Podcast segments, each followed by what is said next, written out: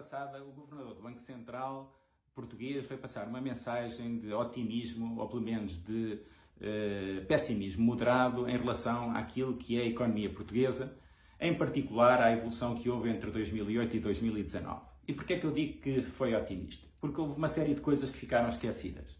A primeira coisa que ficou esquecida foi ter-se dito que entre 2008 e 2019 houve anos, eh, para muitos países da União Europeia, uh, e destinos de exportação de Portugal que foram muito bons e, portanto, a economia portuguesa aproveitou esse facto, não por causa de nenhuma medida em particular que tenha sido tomada, mas porque as condições de procura eram muito favoráveis. Depois não se disse que, uh, disse que Portugal tinha evoluído favoravelmente em alguns indicadores, mas não se disse quanto é que uh, os outros países tinham evoluído. Se se tivesse dito, tínhamos chegado à conclusão que Portugal estava uh, uh, no pelotão, uh, não estava no pelotão da frente na evolução de, desses indicadores, designadamente o PIB. Portanto, a sua evolução tinha sido favorável, mas menos favorável do que a de muitos países. Já para não falar de uma coisa que raramente se diz quando se fazem este tipo de análises, que é o dinheiro que foi preciso despejar na nossa economia portuguesa com rentabilidades baixíssimas para atingir essa, essas melhorias.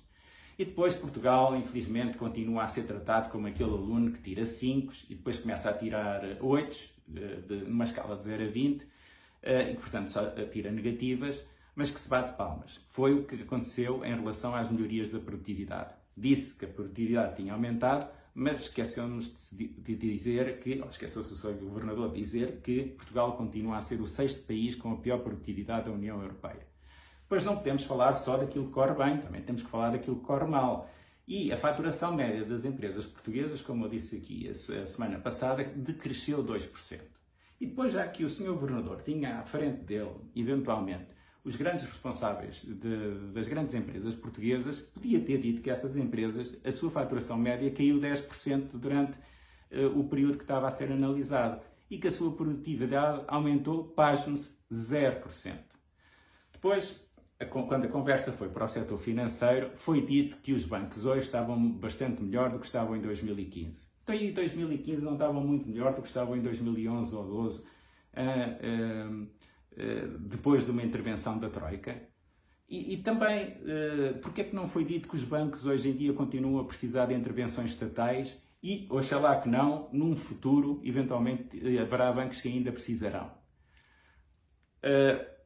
Em relação à pandemia, que era uma coisa que não podia ficar fora do discurso, disse que as empresas tinham feito o seu trabalho de casa e estavam preparadas. Mas só se falou da primeira vaga, não se disse que os empresários são, estão, a suster a respiração desde março e que agora é que começam os problemas graves que, que vão ter que ser ultrapassados. E finalmente mostrou-se um gráfico com evoluções muito positivas este ano da economia e quando nós vamos a ver, a única coisa que tinha era um gráfico de crescimentos negativos, que iam desde muito negativos até pouco negativos. Portanto, a minha pergunta é: espera-se de um governador de um Banco Central que ele seja retórico na análise ou espera-se realismo?